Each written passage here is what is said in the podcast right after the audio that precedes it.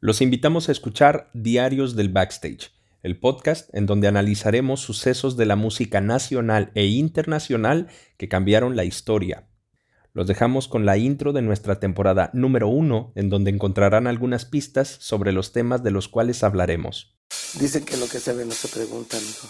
El rey del pop falleció este jueves. We meant more as a kid than Jesus did. Valentín Elizalde.